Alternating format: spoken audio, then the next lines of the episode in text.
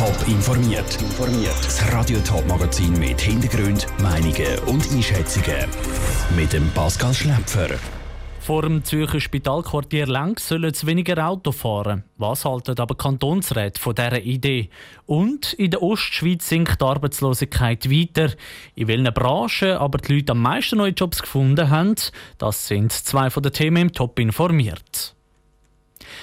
Wenn es nach dem Zürcher Regierungsrat geht, dann fahren heute viel zu viele Autos durch das Stadtzürcher Spitalquartier Lenk beim Bahnhof Tiefenbrunnen. Ob der Verkehr für die Autos soll eingeschränkt werden hat der Kantonsrat in seiner heutigen Sitzung müssen entscheiden. Es war eine emotionale Debatte. Jan Isler ist in dieser hitzigen Diskussion bei der Zürcher Kantonsrat den Puls fühlen. Es sollen nur noch knapp 11.500 Fahrten pro Jahr über die Spitalstraße von Lenk rollen. Die Regierung möchte vermehrt in den Lenk auf die ÖV setzen.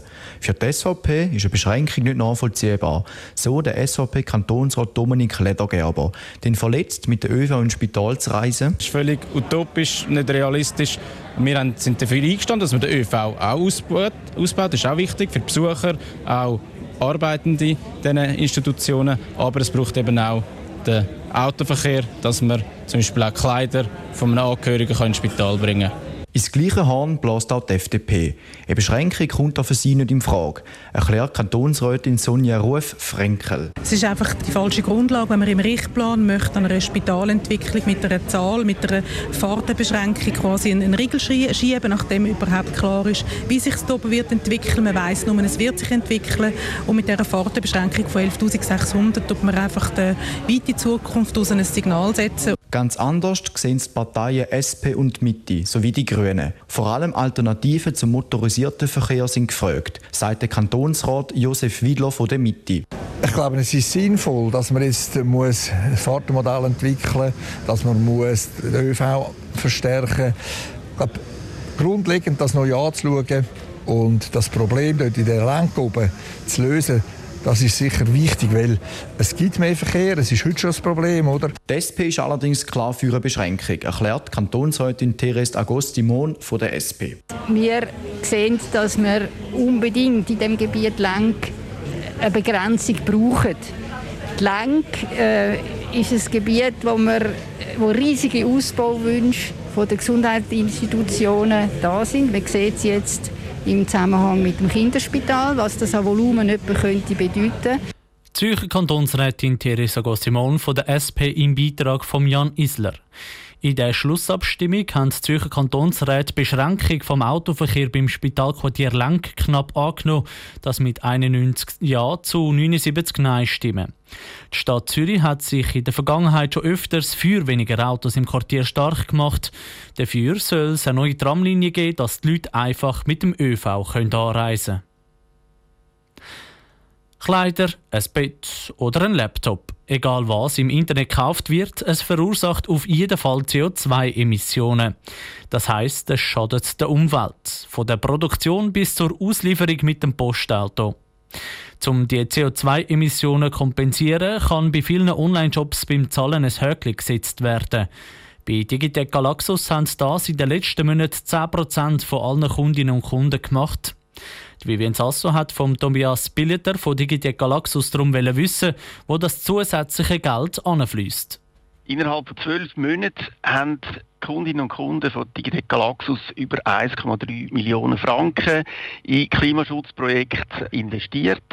Das sind alles zertifizierte Klimaschutzprojekte von unserem Partner South Pole, die dafür sorgen, dass das Geld am richtigen Ort auch richtig eingesetzt wird. Sie haben es gesagt, das Geld, das von Kundinnen und Kunden im Klimaschutz zugutekommt, das fließt genau dort an, wo es es braucht. Was sind das denn so für Projekte, die da unterstützt werden?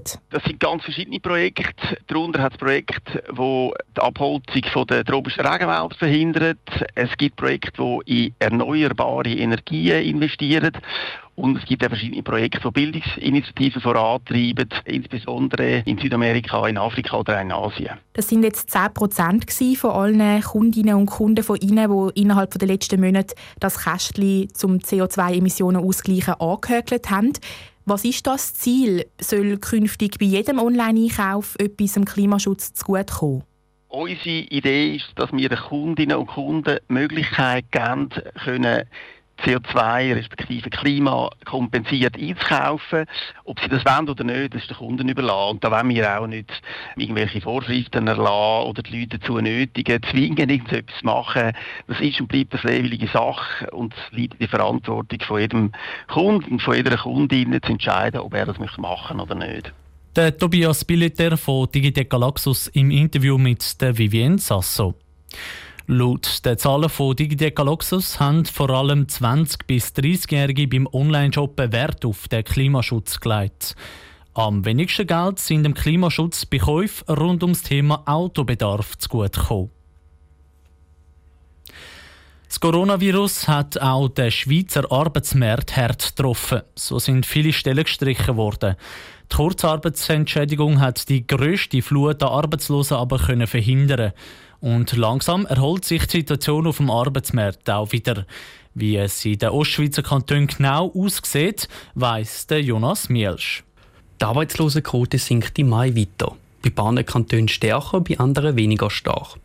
Die Arbeitslosenquote im Kanton St. Gallen ist nur bei 4% und so höher als im Vergleich mit der Gesamtschweiz.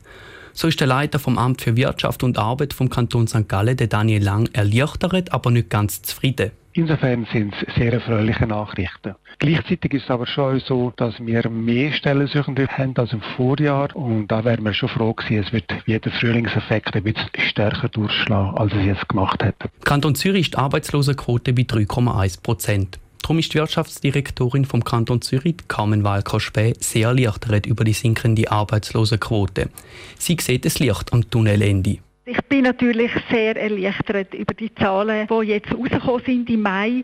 Die Arbeitslosigkeit ist auf 3,1 Prozent gesunken. Die Situation am Arbeitsmarkt hat sich sehr entspannt und das hat natürlich damit zu tun, dass die Pandemie hoffentlich langsam sich am Ende zuneigt. Trotz der tieferen Arbeitslosenquote sind Kantone St. Gallen und Zürich noch nicht so euphorisch.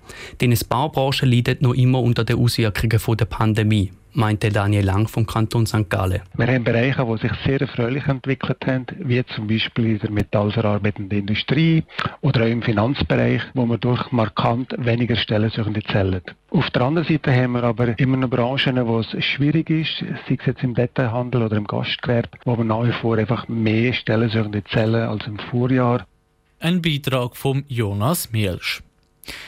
Auch andere Kantone vermelden den Rückgang bei der Arbeitslosenquote. Im gesamtschweizerischen Durchschnitt ist die Arbeitslosigkeit vom Vormonat April her von 3,3 auf 3,1 Prozent gesunken. Das teilt das Staatssekretariat für Wirtschaft SECO mit.